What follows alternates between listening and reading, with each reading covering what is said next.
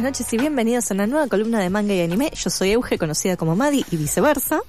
Y el día de hoy vamos a arrancar con unas pequeñas noticias. Por ejemplo, que se viene Sunland, que es una película de, guarda porque este apellido lo estuve practicando un poco, es Toshihise Yokoshima. Salió. ¿Qué pronunciación? Guarda, eh, Muy guarda. Bueno. Eh, que está basado en el manga de Akira Toriyama, que todos conocemos como el creador de Dragon Ball. Claro.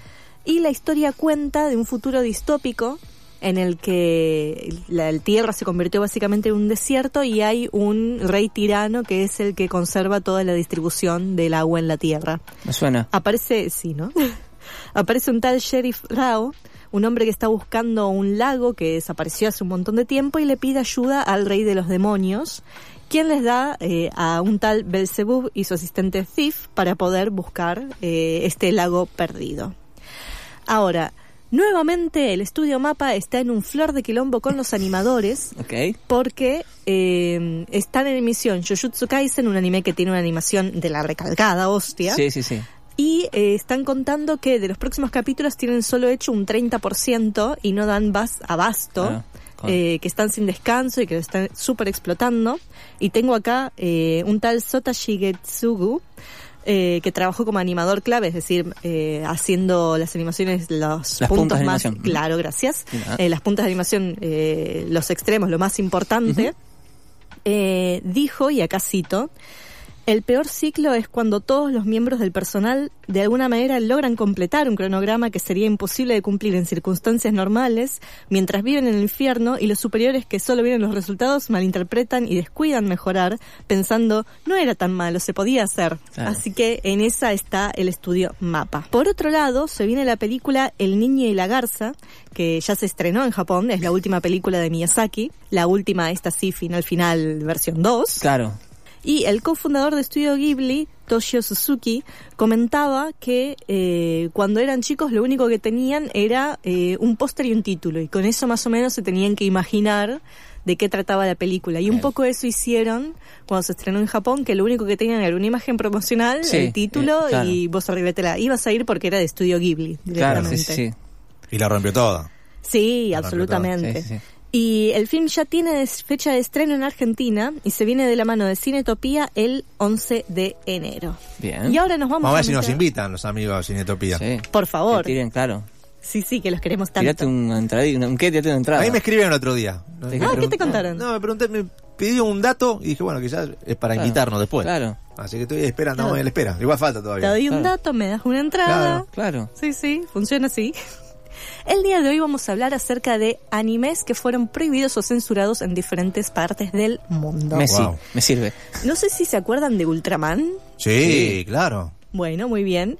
Eh, la historia cuenta de, es un anime que se emitió en 1966, y la historia habla de Shinjiro Hayata, que es el hijo de Shin Hayata, que eh, era el primer Ultraman, y eh, Shinjiro hereda este Ultra Ultraman Factor, era Sí. que le llamaban, eh, y se convierte en un Ultraman y tiene que hacer este balance entre lo que es hacer una vida de joven normal y eh, la vida de superhéroe con todas Claro. las responsabilidades que ello conlleva. Aparentemente había eh, un capítulo titulado Ultraman, el ultrapoder, que según eh, las autoridades de Malasia contiene elementos que pueden ir en detrimento del orden público. Wow. ¿Por qué? Según eh, el portal de Malaysia Insider, el, eh, el de adentro de Malasia, Sí, sería decirlo mal y pronto, eh, aparentemente subió un panel en el que decía Ultraman es considerado y respetado como Alá o el mayor de todos los ultrahéroes.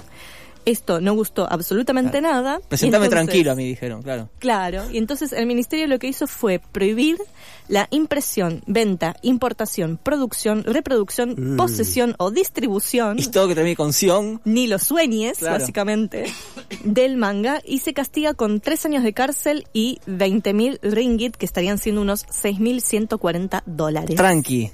Sí, o sea, sí. No, no, no le bastó con suprimir ese capítulo, ese... No, todo. Vamos por No, todo. no. Vamos por todo. Vamos por todo, claro. O sea, A por todo. sí, claro. Otro anime que curiosamente es se denomina anime no generado en Japón es eh, Pokémon. Que Pokémon eh, es una franquicia directamente que tiene sus videojuegos, tiene su serie de anime, tiene sus películas. Y la historia trata acerca de, eh, al menos si tomamos la serie, de Ash Ketchum, que es un maestro, busca ser un maestro Pokémon, y lo que hace es ir por el mundo tratando de capturar a todos los Pokémon que se cruza y eh, tener estas batallas en los gimnasios para poder eh, transformarse en el maestro Pokémon más importante de la historia. Y en el medio se va encontrando con el equipo Rocket y estas cosas que ellos quieren hacer con los Pokémon que son completamente inmorales, como, Sí. no sé, hacer una fábrica eh, de electricidad usando Pokémones, por Para generar electricidad, claro, bien. Claro, para generar electricidad. Exploitation, claro. Cuestión que eh, Pokémon en su conjunto se prohibió en Arabia Saudita en 2001, eh, después de que la autoridad religiosa del país emitiera una fetua, que es una ley religiosa o pronunciamiento legal en el Islam. Aparentemente porque eh, los juegos de carta de Pokémon que se habían hecho tan populares los consideraron juegos de azar. Y sí, no sabemos cómo ni por qué.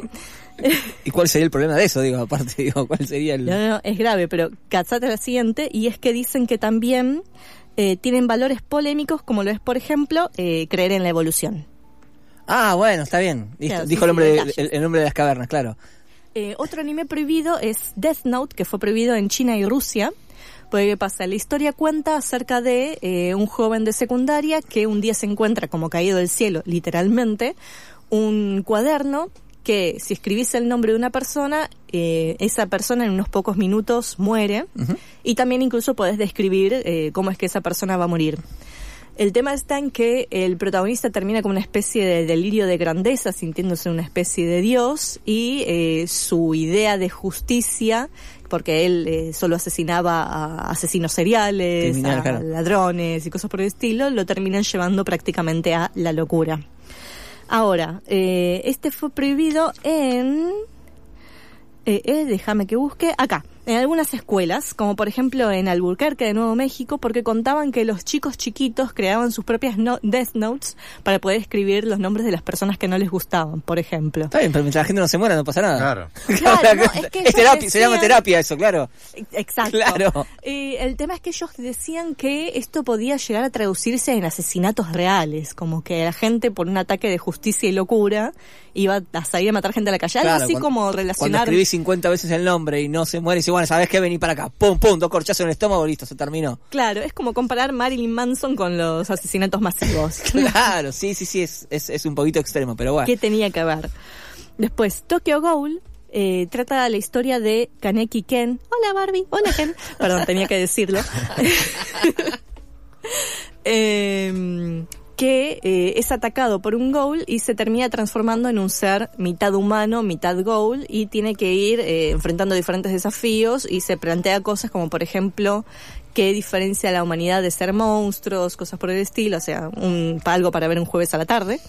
Eh, y eh, cuestión que fue prohibido porque, a ver, es un anime bastante gore, eh, tiene violencia, desnudos, eh, y es muy aclamado por el género, pero eh, aparentemente hay un personaje que eh, se va upgradeando, se va mejorando, cortándose partes y cosiéndose. Y entonces tanto en China como Rusia consideraban que la gente podía llegar a empezar a hacer lo mismo. O sea, es como una planta, o sea, se corta, se corta Claro, se hace se con más fuerza, claro. Sí, sí, y entonces por eso es que fue prohibido. Ok. El siguiente es Elfenlied, que también estoy notando un patrón, así como China y Rusia. Eh, claro. No sé por qué. Tenía que ser el chavo del 8, claro. Que es considerado como una de las joyitas del cine gore. A todo esto también hay otro montón de títulos, pero que ni los estoy mencionando porque entran dentro de la categoría que se llama Erogoru, que son películas, como si te dijera Serbian Film, onda. Sí. No, eso ya está prohibido en todas partes del mundo. Sí, o sea, sí. ¿para qué te lo voy a Está mencionar? prohibido, claro, o sea, se Igual hace- puede ser material para otra columna. Sí, tranquilamente. Guarda, ¿eh? Sí, porque- pasa que no lo quería hacer tan oscuro. No, Ah, pero bueno. sí. O sea, cerca, cerca. lo que se viene es todo oscuro, claro, así que... así que si querés cerca, más Ay, cerca de diciembre lo hacemos. Dame esperanzas, por favor.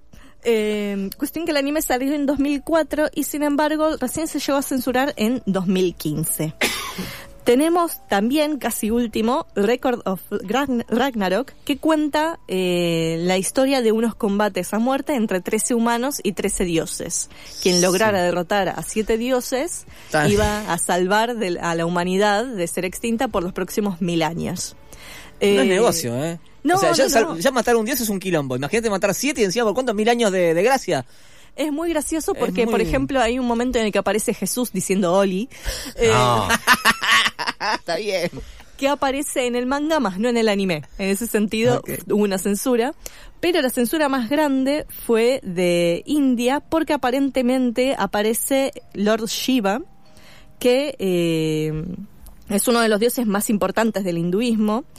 Y eh, hubo grandes protestas de varias organizaciones religiosas indias, eh, por lo cual decidieron levantar Claro. eh, el anime.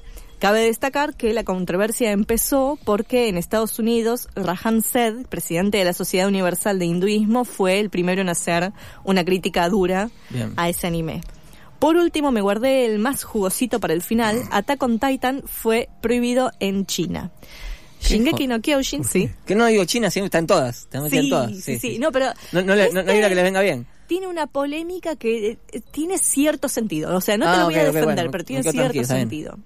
Attack on Titan cuenta la historia de eh, un mundo en el que la humanidad se tuvo que recluir y encerrar entre unas paredes porque eh, había en el resto del mundo titanes que eh, comen humanos y mataban al resto de la humanidad. Y el catalizador de la historia es que un día uno de los titanes entra dentro de los muros, empieza a asesinar gente y empieza a armarse un quilombo eh, sociopolítico de de golpe tenemos menos recursos, estamos Claro. asesinados, etcétera.